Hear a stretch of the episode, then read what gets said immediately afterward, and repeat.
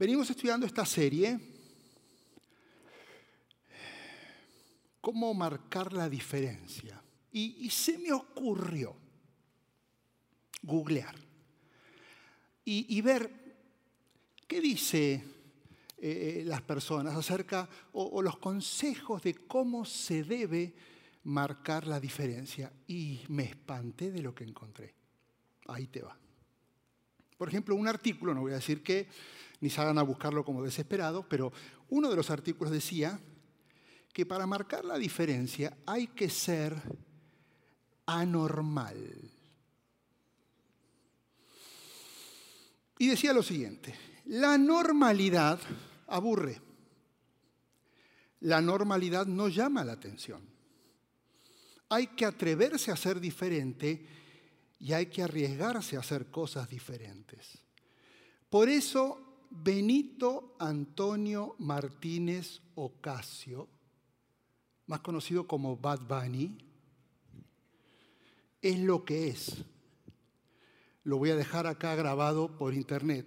No tiene talento, pero decidió ir en contra de la normalidad, por eso marcó la diferencia. Después decía que no solamente hay que ser anormal o hacer cosas anormales, sino hay que buscar ser el mejor cueste lo que cueste. No hay que conformarse con los logros, sino que hay que, hay que vivir para superar a todos. Y no hay que pensar en lo que necesito de los demás, sino tengo que trabajar duro para que los demás necesiten de mí. Ah, la bloqueé. Este, es una increíble. Ahora, él, decía esto. Por eso, Anthony Edward Stark, más conocido como Tony Stark de los Avengers, logra tanta admiración, no tanto por el superhéroe, sino por el empresario que no tiene ni limitaciones ni competidores, porque es el mejor. Y atrae y seduce más el empresario que el superhéroe. Y, y por el otro lado, el tercer consejo para marcar la diferencia es que tenés que ser intencionar en siempre ser el centro de todo. Cuando algo suceda, no dejes que el hecho te relegue, sino que tenés que pelear para que el centro de todo siga siendo vos. No cedas, no seas cobarde, avanza. Por eso, Isabel Mebarak Ripoll, ah, ya saben quién es, más conocida como Shakira, ahora está sacando canciones donde le manda mensajes a su esposo. Y le dice cosas como, una loba como yo no está para tipos como tú. A ti te quedé grande y por eso estás con una igualita como tú. Te creíste que me heriste y me volviste más dura. Y las mujeres ya no lloran, las mujeres facturan. ¡Ópale! ¡Épale! Cambiaste una Ferrari por un Twingo, un Rolex por un Casio, haces mucho gimnasio, pero trabaja el cerebro un poquito también. Ahora, déjenme decirles algo. Ya escuché el video y la música es muy pobre, la hizo con Bizarra, que es un músico argentino, en una sesión. Es pobre. El video no tiene producción, pero en 24 horas logró 70 millones de views en un día. Ella logró lo que quería. No se trataba de música, no se trataba de arte. Se trataba de ser, el, centro en el medio del conflicto para marcar la diferencia y aprovechó el momento para estar en, el, la boca de todo el mundo. Eh, eh, tenés que entender que el mundo propone herramientas y muchas veces nosotros cedemos y queremos marcar la diferencia con las herramientas que propone el mundo. El asunto es que la Biblia también propone herramientas. Y, eso es lo que queremos enfocarnos en este como último sábado de esta serie de tres sábados. ver cómo marcar la diferencia a partir de un versículo que tomamos como lema, unas palabras y unos consejos de Pablo, donde él nos insta a permanecer en tres virtudes que nos van a hacer marcar la diferencia en la vida. La fe, la esperanza y el amor. Y por sobre todas las cosas, por sobre todas las virtudes y la más excelente de ellas, el amor. Por eso vimos el fundamento de la fe, vimos cómo tener una actitud de esperanza y llegó hoy el día, para cerrar esta serie, de reflexionar sobre cómo vivir en amor, que es, el más grande, es la más grande de todas las virtudes. Y, y tenemos que ser conscientes en un momento de que estamos en la historia de la humanidad donde los requerimientos, las presiones, nos empujan a estar separados y sin contacto físico, viviendo solos, intentando lograr todo solos. No me molesten, tengo un objetivo. Y hoy nos tenemos que sumar a las palabras de Pablo cuando en 1 Corintios 14 dijo que el amor sea la meta más alta. Por eso hoy mi objetivo es que intentemos, no va a ser fácil, dimensionar cómo nos ama Dios para que tengamos la capacidad de amar al prójimo de la manera que Jesús espera que amemos al prójimo y no como el mundo propone que amemos al prójimo. El mundo va a proponer ciertas herramientas, que así sea tu relación con el prójimo. Dios, Jesús propone otro modelo, pero para entender el modelo de Jesús, primero tenemos que entender cómo nos ama Dios, para que así entendamos cómo Jesús pretende que nosotros estemos amando. Necesitamos volvernos expertos en el amor de Dios para marcar la diferencia. Y qué, qué bien escogida esta serie. Porque si hay algo que tiene que marcar la diferencia en este 2023, es nuestro amor hacia el perdido. Pero es imposible amar bien al perdido como Dios pretende que lo amemos si no nos empezamos a amar entre nosotros, como Dios quiere que nos amemos. El amor, acordate, que propone el mundo es anormal, es egocéntrico, es narcisista y es totalmente opuesto al modelo que propone Jesús. ¿Sabes cómo? ¿Cuál es el modelo de Jesús? Es un amor paciente, es bondadoso, no es envidioso, no es jactancioso, no es orgulloso, no se comporta con rudeza, no es egoísta, no se enoja fácilmente, no guarda rencor. El amor no se deleita en algo malo, sino que se regocija con la verdad. Y siempre hay disculpa, todo lo cree, todo lo espera y todo lo soporta. No es fácil, ¿eh? Demasiado alto pero lo tenemos que ser conscientes para marcar la diferencia amando a los demás. Mi sueño es que tus seres queridos y mis seres queridos, los que nos rodean, sepan que cuando decimos te amo, no es porque el atardecer es perfecto.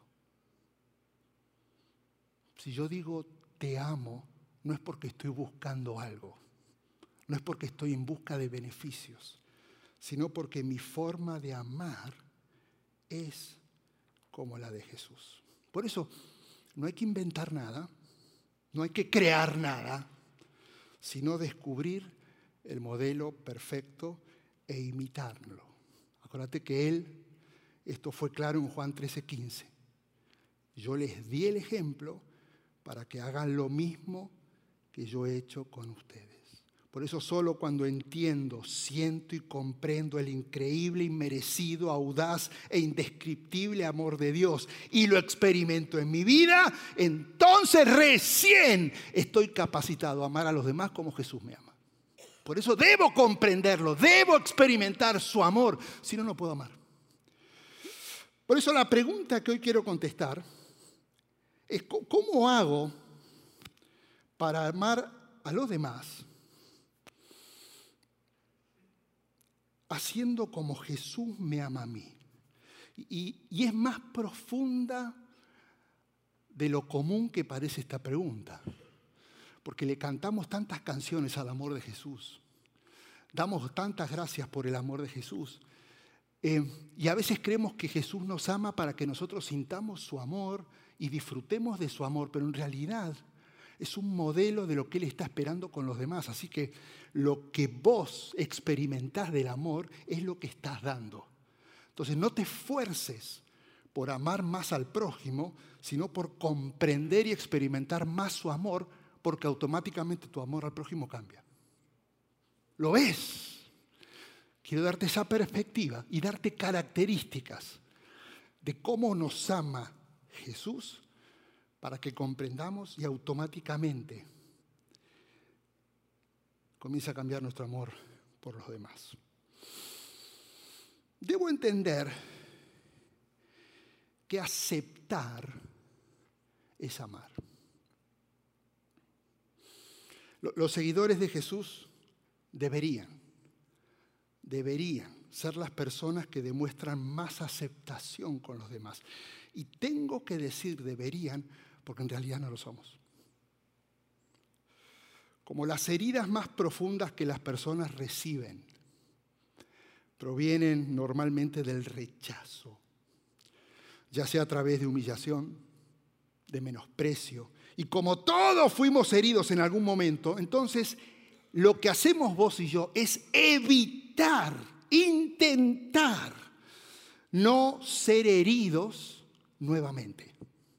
En vez de aceptar, le ponemos más ganas a no ser rechazados de nuevo. Por eso todos, incluyendo todos los que seguimos a Jesús, no nos enfocamos en hacer o decir cosas para aceptar a alguien, sino que nos enfocamos en hacer o decir cosas para que me acepten y por favor que no me vuelvan a lastimar. Por eso somos capaces de hacer cualquier cosa con tal de ser aceptados. No, sé si te acordás cuando alguien nos decía o nos dice, ¿a qué no te animas? Dale, ¿a qué no lo haces? No sos capaz de hacerlo. Y, resulta que uno lo hacía o lo hace no porque quiero hacerlo, sino porque no quiero ser rechazado. No importa lo que hagas, siempre habrá alguien que no le vas a agradar y siempre vas a ser rechazado por alguien. Por eso la única manera de aceptar a los demás sin que esto me afecte, siempre vas a sentir el rechazo. Pero ¿cómo hago para amar sin que ese rechazo me afecte? Es tomar conciencia de cómo Dios me acepta a mí. Juan 6:13, todos los que el Padre me da vendrán a mí y al que viene a mí, ¿qué? Decilo, ¿qué? ¿Qué? Fijo, con eso ya tenés que saltar no sos rechazado por el Padre. Y pero ellos, pero lo más importante es que tomes conciencia de lo que Dios ya decidió con tu vida. Es una afirmación y no tiene condiciones. En la Biblia nunca vamos a encontrar, te voy a amar si, te amo porque. Romanos 5.8 dice, Dios no obstante nos demostró su amor al enviar a Cristo a morir por nosotros, aún cuando no lo merecíamos. Ya lo demostró. Él no nos ama por quienes somos, Él nos ama por quien es Él. Por eso urge entender esto, porque el mundo ama poniendo condiciones todo el tiempo. En cambio, Dios ama incondicionalmente a pesar de nuestros pecados. Hay más de 7 mil millones de personas en el mundo. Te tengo una noticia. No vas a poder agradar a todos. ¿Y qué importa?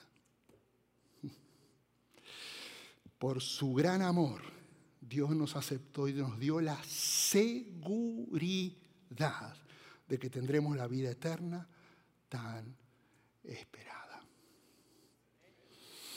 Yo sé que se están empezando a aparecer nombres y esto va a generar un poco de tensión, porque a medida que yo vaya hablando de, lo, que son, de, de lo que implica amar, vas a decir, pero si usted supiera, no lo sé, Dios lo sabe. Y hoy no te estoy hablando de él o de ella, te estoy hablando de cómo Dios te ama y te aceptó. Si no entendemos esto, va a ser difícil que podamos aceptar a los demás. Porque Dios nos declara siempre aceptables. Dios no nos acepta por gracia, Dios no te aceptó por conducta y no le demos más vuelta. Nosotros somos los que aceptamos por conducta y perdemos la gracia. Ahora, tengo que hacer una aclaración antes de ir al segundo punto. No es lo mismo aceptación que aprobación. Ambas son cosas muy diferentes. Jesucristo nos acepta completamente y Él nos ama, pero eso no significa que Él aprueba lo que hacemos. Eh, pero entonces, ¿puedo aceptar una persona sin aprobar su conducta? Claro que sí. En Juan 8 Jesús estaba enseñando en el templo, era la mañana, estaba rodeado de mucha gente, pensadores, fariseos, gente que lo estaba conociendo había líderes religiosos, y en realidad le intentan meter una trampa y le hacen preguntas que ahora te las voy a decir, con, a ver cómo respondía Jesús. Y le dice, maestro, a esta mujer se la ha sorprendido en el acto mismo de adulterio. En esa época era apedreamiento y era muerte, ¿no? Y, dice, en la ley de Moisés no, tenemos que apedrearla. ¿Tú qué dices? No se trataba de la mujer, no les importaba la mujer. Lo que querían saber qué es lo que pensaba Jesús y a ver si pisaba el palito. Y, él le dice, después de que ellos lo acosaban con preguntas, se incorpora, me imagino, se para y le dice, aquel de ustedes que esté libre de pecado, que tire la primera piedra. Ahora, diciendo esta afirmación, ¿qué es lo que está haciendo Jesús? Lo que Él espera que hagamos nosotros. Demostró aceptación, no aprobación por lo que ella estaba haciendo. Por eso lo primero que hace Jesús es defender la dignidad de la mujer. No voy a permitir que nadie maltrate a esta mujer de esta manera. Y no me importa lo que hizo. Y si alguien no hizo nada, que le tire la piedra y todos se fueron. Entonces la defendió. Por eso cuando vos y yo acudimos a Jesús con toda una vida arruinada, lleno de faltas y de pecados, Él nunca nos va a decir, ves, te lo dije. Él siempre nos aceptará y va a defender nuestra dignidad, como con la mujer de la historia. Ahora, esto es para enmarcarlo, porque después de que todos se fueron, Jesús se va y habla en privado con la mujer. Hubiera quedado medio extraño que hubiera dicho, ¡eh, quién más! No, dijo, ahora, venga acá, mi hija, venga acá. Y le dice, mujer, ¿dónde están? Ya nadie te condena. Y él le dice, yo tampoco. Y acá le dijo le mostró la desaprobación. Ahora anda y por favor no lo vuelvas a hacer más, porque lo que estaba haciendo está mal. La aceptó, pero no aprobó lo que estaba haciendo.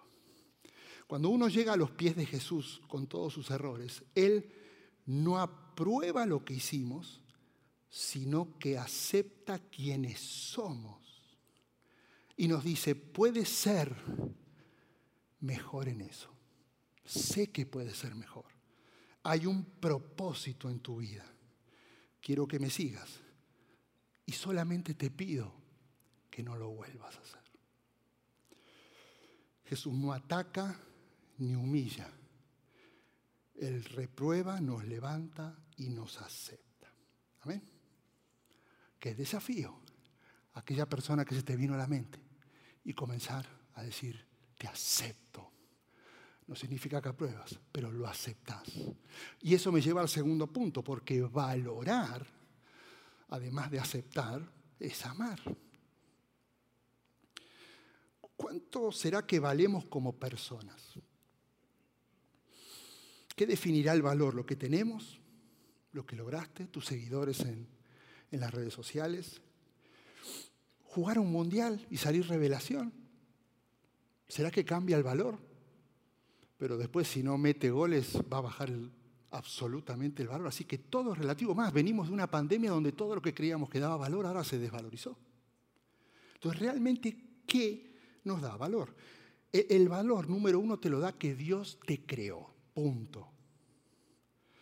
El valor te lo da Jesús porque murió por nosotros. El valor te lo da el Espíritu Santo porque está en tu vida. Y el valor nos da el saber que vamos a vivir por la eternidad. Eso es muy valioso. Y vos y yo tenemos esa oportunidad y ese regalo. Lucas 12.6 dice, no se venden cinco pajarillos de dos moneditas, ya conocéis esta historia. Sin embargo, Dios no se olvida ninguno de ellos, así que pasa con todos ustedes, hasta los, yo sé que pocos cabellos, no tiene tanto trabajo conmigo, están contados. Y no tengan miedo porque ustedes valen más que pajarillos. Ay, no sé qué va a pasar con mi vida. Él te está diciendo, valen más. Valen.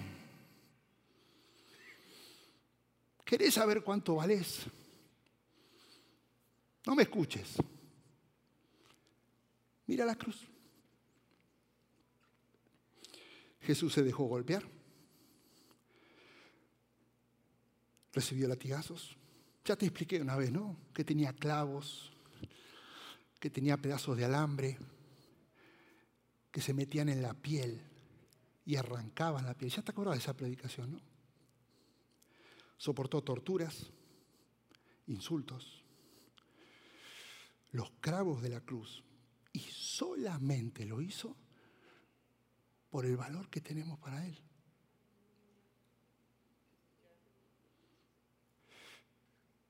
No me digas que alguien te dijo que no valías. No, no, me digas que te dijo, te das cuenta que no vales nada. Te das cuenta que no sos nada, que no logras nada. No, me digas que alguien te lo dijo, te dijeron algo que no es verdad. Perdonalo, porque a lo mejor fue un momento de enojo, pero es mentira. Es mentira. Vales tanto que Dios te escogió y envió a su único Hijo Jesús para cambiar su vida por la nuestra. Él no tenía que morir, él no tenía razón para ocupar nuestro lugar. Sin embargo, Dios nos ama tanto que nos libró de ese lugar que teníamos que estar vos y yo. Cuando lleguemos al cielo, las únicas cicatrices que veremos serán las del cuerpo de Jesús, para que por la eternidad nunca nos olvidemos el valor que tenemos para Él. Cuando veas esas cicatrices, te vas a acordar de cuánto vales para Él. Ahora el desafío es este. Traten a todos con respeto. Amen a los hermanos. Honren a Dios y respeten al rey. Y hay dos maneras de lograr esto. Escuchando y mirando a las personas. Agregaría y hablando menos. Porque escuchando y mirando valorás a la gente. Por eso al joven rico Jesús lo miró con amor a Mateo Jesús lo miró con amor. A la mujer adúltera la miró con amor. Y Jesús te miró con amor. ¿Qué nos llevó a creer o pensar que no tenemos que hacer lo mismo con los demás? En tercer lugar, debemos comprender que perdonar es amor. Sigo escuchando a personas pensar que lo que sucede en el mundo es consecuencia del enojo de Dios por el pecado del hombre. Escúchame bien, Dios no guarda rencor. Jesús ya pagó en la cruz por todos los pecados y no tenemos que pagar por nada. Ya somos libres. Jesús pagó por todo. Si no dimensionas la manera en que Él nos perdonó, entonces va a ser muy difícil que puedas perdonar. Por eso no es una emoción, su obediencia. Pero un momento, entonces, para yo poder perdonar a alguien, porque ahora se me vino a la mente esta persona, que si usted supiera, mome, primero necesito saber de qué manera Dios me perdona, porque en realidad si amamos a Dios, vamos a querer hacer lo mismo que Él hace por mí con los demás. Está listo? Yo, que soy tu Dios, no me digas, borraré todos tus pecados y no me voy a acordar más de tus rebeldías. ¿Y si así tiene que ser tu perdón? No, no se lo merece. Y que vos te merecías el perdón de Dios. Entonces en realidad no es lo que vos pensás, sino reflejar lo que Dios hizo por mí. Dios planeó de antemano, antes de que vos y yo naciésemos, la manera que nos iba a perdonar y todavía no habíamos hecho nada. Él conoce todos los pecados que hice y los que voy a hacer. Por eso para Él nada es sorpresa. Él no va a decir nunca, estoy desilusionado, Esteban, por lo que me enteré que hiciste hoy. Nunca hubiera imaginado eso, que jamás lo va a pensar. Dios, aún sabiendo de antemano todo lo malo que íbamos a hacer, planeó perdonarnos por Jesucristo. No lo que pasó, lo que va a pasar. Ya está perdonado. ¿Lo ves? Cuidado, cuidado con tu postura a, alguien que te hizo daño. Porque el comprender cómo Jesús te perdona ahora te pone en una situación incómoda. ¿Qué vas a hacer? Por eso solo cuando dimensiono y reconozco el hecho de que he sido perdonado sin merecerlo, recién ahí tengo la capacidad para perdonar a otros. No me digas que te cuesta perdonar. Es porque todavía no entendiste el perdón de Jesús. No puedo perdonar. Es que todavía no comprendiste cómo Jesús te perdonó. Por eso Pablo dice, sean tolerantes los unos con los otros. Y si alguien tiene alguna queja contra otro, perdónense. Pero ¿cómo hay que perdonarse? Como el Señor nos perdonó, no de cualquier manera. No, sé si te pasa como a mí, que siempre estoy exigiendo que los demás sean tolerantes con mis errores, pero soy poco tolerante con los errores de los demás. ¿Coincidimos? Es que no es perdonar solamente, en realidad es perdonar como Jesús, y ahí está lo difícil. Por eso solo entendiendo su perdón, perdonaré como Él, sino de lo contrario, voy a perdonar sin dejar de condenar, y eso no es perdón. Eso es una herramienta anormal, egocéntrica y narcisista del mundo. ¿Quién será esa persona que necesita recibir tu perdón? Tal vez para empezar este año. Por eso esta serie es magnífica, empezar el año así. Llegó el tiempo de que te acerques a esa persona y le digas que la perdonás de la misma manera que Jesús te perdonó. Ahora, consejo, no saques tu mirada de Dios cuando la vayas a perdonar, si no vas a seguir viendo sus defectos y vas a terminar juzgándola. Y por último, Francis Benítez. Creer es amar. E, estamos en un momento donde vamos a encontrar en las personas más inseguridad que seguridad, más incertidumbre, y, se, larga, y todo tiene que ver por, la, por la, la, media, por las redes sociales, se viene la recesión, se viene la inflación, se vienen estos tipos de gobierno, se viene, se viene. Entonces eso genera más incertidumbre que certidumbre. Por eso estamos hablando de hablar, marcar la diferencia, porque si vos caes en esa incertidumbre ya no marcás la diferencia. Y, me llama la atención volver a recordar cómo escogía Jesús la gente. Dice Mateo que caminaba en el mar de Galilea y vio a dos hermanos, Simón y Andrés. Estaban echando la red al lago, eran pescadores, y de una les dice, síganme y los voy a hacer pecadores de hombres. Él veía a la gente. Este es un problema que lo tengo que seguir trabajando a mí. Especialmente ahora que estoy hablando con plantadores.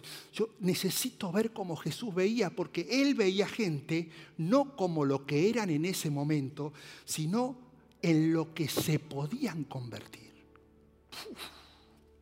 Normalmente, yo cuando busco, trato de escoger según lo que veo ahora pero no lo que pueden llegar a ser. Jesús miraba el potencial de ellos, veía el propósito de Dios para sus vidas. Sacó lo mejor de los demás, no etiquetaba con rótulos negativos, sino que creía, creía, lo van a lograr. Jesús les confió el futuro del mundo a doce pescadores. Eran hombres comunes, corrientes. No fueron a la secundaria, no fueron a la universidad por tres años, lo único que les dijo fue, amigos, creo en ustedes. Creo en ustedes, pueden hacerlo. Vayan. Lleven las buenas noticias. Estas buenas noticias, llévenlas a Jerusalén, a Judea, a Samaria, al mundo entero. Esa es la gran comisión. Vayan, vayan, confío en ustedes. Sé que lo pueden hacer. Y me imagino un día en el cielo, Jesús ya se fue. Y hay un diálogo entre los ángeles y Jesús. Y me imagino los ángeles diciendo, Jesús, vos moriste para la humanidad. Ahora, ¿cómo vas a hacer para que esa noticia donde vos moriste y resucitaste se riegue por todo el mundo? Y Jesús diciéndole, esa tarea se los dejé a unos discípulos para que lo hagan. Y los ángeles diciendo, perdón, perdón, ¿cuál es tu plan B? ¿Estás seguro? Son los, son los que tenían que ser. Me imagino Jesús diciendo, no pasa nada. Confío en ellos. Sé que lo van a lograr. Así que no hay plan B. ¿Sabías que lo mismo está diciendo de vos y de mí? Los ángeles preguntándole a Jesús, ¿vos confías en ese que está predicando ahora en Northline?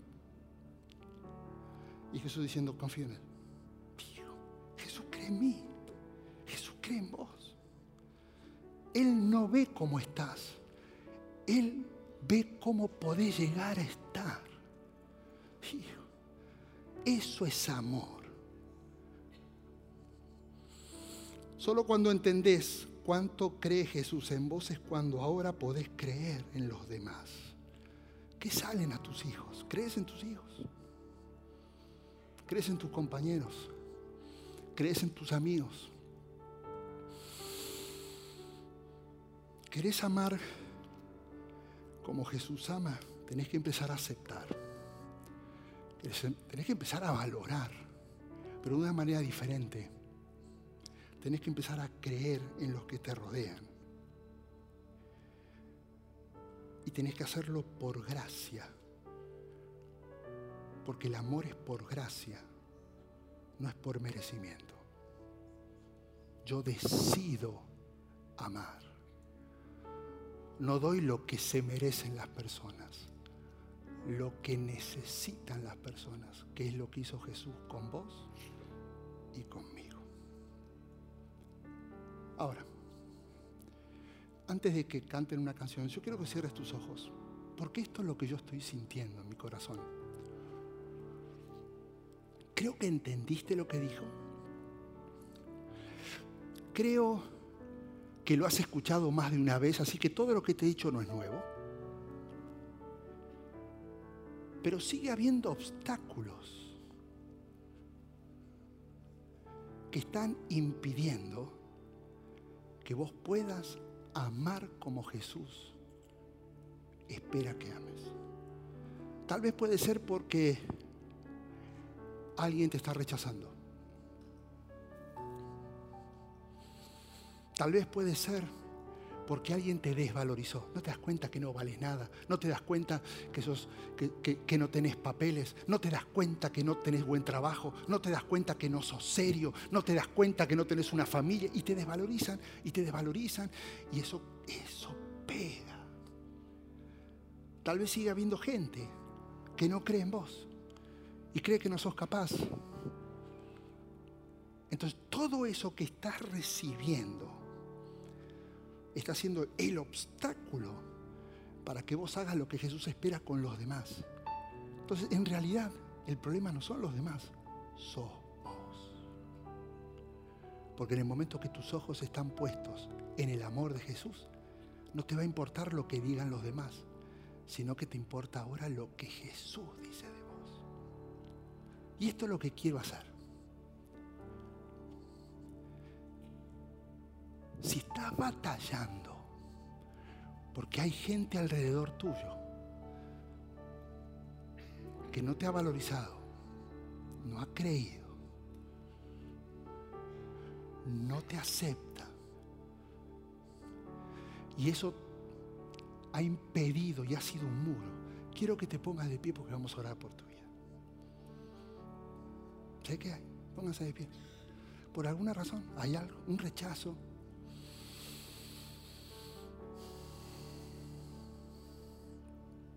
Y más.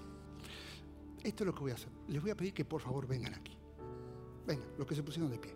Porque este es un ejercicio que vamos a hacer y espero que sea el primero de muchos ejercicios. ¿Cómo vamos a marcar la diferencia hacia afuera si no marcamos la diferencia primero adentro? si, si vos has experimentado rechazo,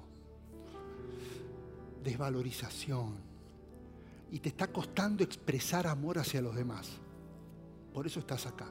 Pero ahora necesito otro grupo de personas que vengan y marquen las diferencias en sus vidas. Entonces, ahora te voy a pedir que si vos estás ahí, te pongas de pie y vas a venir a recordarles a ellos quién son en Cristo. Y Dios te va a usar a vos para volver a traer valor, valor, valor y decir, Dios te ama. ¿Estás listo? A ver, ¿querés marcar la diferencia, no? ¿Sí, no? Qué oportunidad, así que quiero que vengas, quiero que vengan. Los que, los que sientan, vengan acá. Necesito voluntarios para que oren por ellos. Vénganse, vénganse. Y mientras estamos cantando en adoración y recordando el amor dulce de Jesús, vamos a marcar la diferencia. Vamos a hacer algo diferente. Hay gente que está siendo rechazada. Ahora vamos a orar y volver. Pero agarren uno a uno, no oren enfrente. Ahora, como Jesús, como Jesús oró por, él, por cada uno de ellos y estaba con, con la mujer adúltera, con de frente, diciéndole, Dios te ama, Jesús te da valor, Dios es... No miren más lo que dice el hombre. Comenzá ahora a tomar autoridad y marcar la diferencia amando a tu prójimo.